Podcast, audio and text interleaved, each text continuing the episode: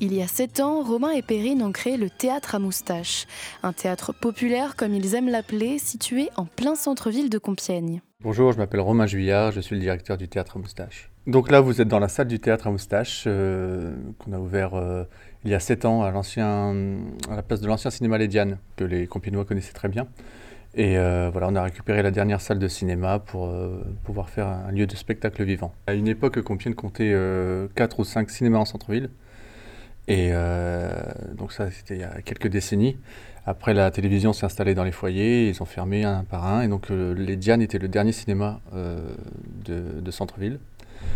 Et effectivement, elle a été fermée pour être délocalisée sur, le, sur la zone commerciale. Il restait une salle de cinéma à, occuper. Donc voilà, nous, on est arrivé avec cette idée de, de théâtre de proximité, populaire, et de comédie. Donc euh, voilà, ça s'est imbriqué comme ça. Viens voir les comédiens, voir les musiciens, voir les magiciens qui arrivent. Je suis comédien à la base et je suis du coin. Et je jouais à Paris et euh, je me disais que c'était quand même dommage de ne pas avoir ce genre de proposition théâtrale euh, à côté de chez soi. Ce qu'on appelle du théâtre de boulevard Oui, entre autres. On, a, on a du boulevard, mais on a, on a plein d'autres choses. En fait, on fait de la comédie sous toutes ses formes. Donc on a des comédies romantiques, comédies de boulevard, on a des comédies très populaires, on a des comédies plus fines, plus écrites. Voilà, on a plein de choses, mais que des choses qui se prêtent euh, au rire. Donc toi, tu jouais à Paris et puis tu en avais un petit peu marre euh, que tout soit centralisé, c'est ça? Voilà, oui, c'est ça. Et puis je me suis dit que aussi que je me suis dit qu'en ayant mon, euh, mon, lieu, ça me permettrait de créer et de et de, de faire autant de scènes que, que j'en avais envie. Voilà, ça n'a pas tout de suite été le cas parce que ça a été beaucoup de gestion sur les premières années.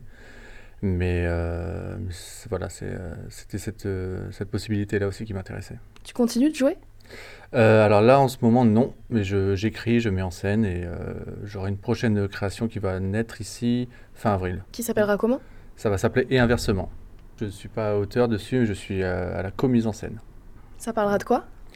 Alors, c'est quatre personnages qui, qui vivent dans les années 90, à la veille du bug de l'an 2000 que tout le monde craignait, que tout le monde redoutait, dans un monde, euh, dans un monde euh, voilà, tel qu'on l'a connu à cette époque-là, avec tous les clichés euh, possibles sur l'homosexualité.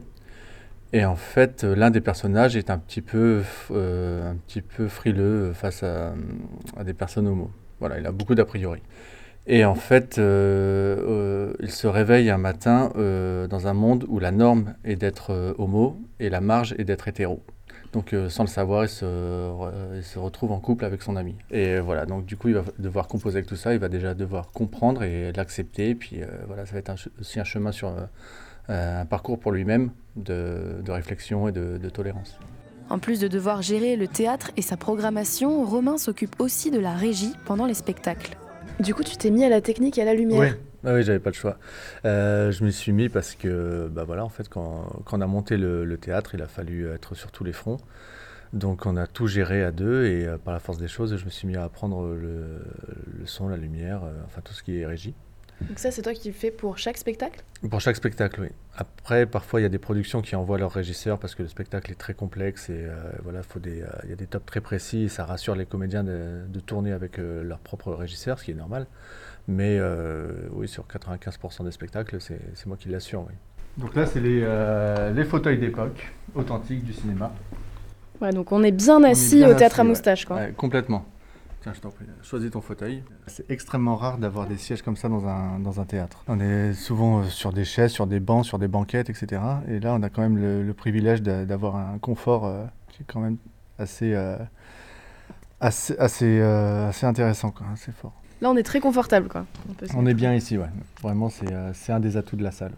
Donc là, ce soir, il y a une euh, pièce qui va faire euh, sa première. Oui, elle ne se crée pas aujourd'hui, mais c'est la première ici au Théâtre à Moustache pour, pour le week-end. C'est une pièce de, de, Vincent Varigné, qui est déjà venu jouer ici dans, dans plusieurs projets. C'est une comédie déjantée où on a l'héritier de Charles Perrault, donc le célèbre auteur de, de contes, euh, qui vient euh, dans le château de son ancêtre pour euh, voilà parce qu'il a des choses à faire, à vider, à récupérer. Et les, personnages prennent vie. Les personnages des contes prennent vie. Donc ça, ça offre une ça offre des scènes et des, des situations très, très saugrenues, très déjantées, avec autour de ça une enquête policière. Comment tu fais pour choisir les pièces qui vont passer ici au Théâtre à Moustache? Alors, je suis très sollicité, j'ai des propositions quasiment tous les jours. Et donc j'ai des critères hein, pour les sélectionner. Il faut que ce soit il faut que ce soit de la comédie, il faut que, euh, il faut que ce soit quelque chose d'assez original, qui se démarque, parce qu'on a beaucoup de choses qui peuvent se, ressembler, et, euh, et c'est pas, c'est, euh, pas toujours intéressant.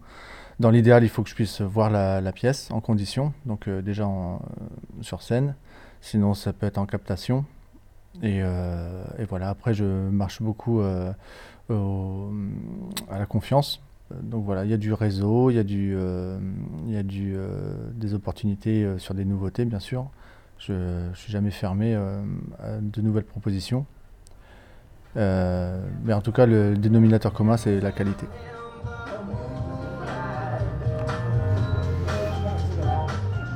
Après deux années de Covid difficiles pour la culture, Romain, directeur du théâtre à Moustache de Compiègne, a remarqué un changement de comportement chez ses spectateurs. Il y a une nouvelle habitude chez les gens qui est euh, de se décider à la dernière minute. Donc avant, quand on remplissait une salle, on la remplissait, euh, par exemple, du moins pour le samedi soir, c'était déjà complet le mercredi soir. Et ce qui nous permettait d'anticiper et d'éventuellement organiser une deuxième séance euh, le samedi. Aujourd'hui, on peut avoir une salle remplie à 20% le matin et à 80% le soir. En fait, tout se décide au dernier moment. Ça, c'est dans le meilleur des cas. Dans le pire des cas, en fait, euh, c'est des tout petits taux de, remplissage parce que les gens, justement, n'ont plus tout à fait la même, euh, le même appétit de, sortie. Comme on les a habitués chez, eux à profiter de chez eux, et chose qu'ils ne faisaient pas puisqu'ils passaient leur temps à travailler, euh, le confinement leur a permis d'apprécier leur, leur, maison et de, faire autre chose, de cuisiner, de bricoler, de, voilà, d'avoir des, des, projets directement chez eux et du temps chez eux. Et je pense qu'en fait, euh, en fait ça, ça, les a, ça les a un peu éloignés de, de, la, culture. Je parle pour le théâtre, je sais que le cinéma en souffre beaucoup, et le cinéma c'est peut-être pire parce que le cinéma est malheureusement remplaçable à la maison, quasiment, euh, puisque les gens sont très bien équipés, euh, avec du très bon son et de grands écrans, et que finalement Netflix et les autres plateformes permettent d'avoir les, les, films assez rapidement et en très bonne qualité. Donc, voilà. Nous, ce qui nous sauve un petit peu dans cette histoire, c'est que le spectacle vivant ne peut se faire que dans des salles. Et le théâtre a, a 3000 ans, donc euh, je ne pense pas qu'il meure demain. Mais le problème, c'est qu'en attendant, les, salles souffrent quand même. Puisque c'est plus du tout le, la même fréquentation. Est-ce qu'au niveau des, personnes, vous avez remarqué une différence? Est-ce qu'il y a, je sais pas, par exemple, plus de jeunes, moins de jeunes ou... Ça s'est rajeuni un petit peu, oui, effectivement. Ça s'est rajeuni. Alors, euh, il y a toujours un public que le théâtre a du mal à atteindre, c'est les, vraiment les jeunes 20-30 ans. Euh, c'est un peu compliqué. Mais c'est vrai que de, on a plus de, de trentenaires et de quadras maintenant. Un peu plus, ouais. Donc ça, c'est euh, voilà, c'est peut-être le, bénéfice de la situation. Alors, est-ce que c'est lié directement au Covid? Ça, on ne peut pas le dire. Mais, mais c'est aussi parce que, du coup, on a perdu un peu plus de personnes âgées. J'ai vu que vous faisiez aussi euh, des cours de théâtre ici. Oui, c'est une école de théâtre oui, depuis, euh, depuis le début. En fait, on a même commencé l'école de théâtre avant de commencer les spectacles parce que, euh, comme dans cette salle, il y a eu beaucoup de travaux et du coup, ça a engendré un retard d'ouverture. En parallèle, on avait commencé nos cours de théâtre dans des salles municipales, après qu'on a recentré ici. Et effectivement, on, on donne des cours de théâtre à partir de 5 ans. Et on a notre doyenne qui a 80 ans. Sur le site, il y a marqué de 5 ans à 105 ans. C'est ça, oui. Alors, on n'a pas, on a personne de 105 ans, mais euh, si, une personne de cet âge-là veut, venir, elle est la bienvenue, bien sûr. Euh, au total, on a 110 élèves.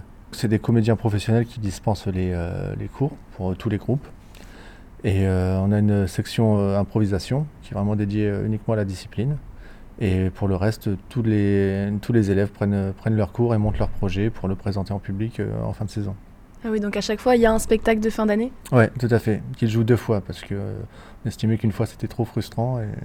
Donc voilà, tous les élèves euh, font deux fois leur spectacle. Là, cette année, est-ce qu'il va y avoir des, des nouveautés par rapport à l'année dernière? Est-ce qu'il y a des nouveaux projets? Est-ce que...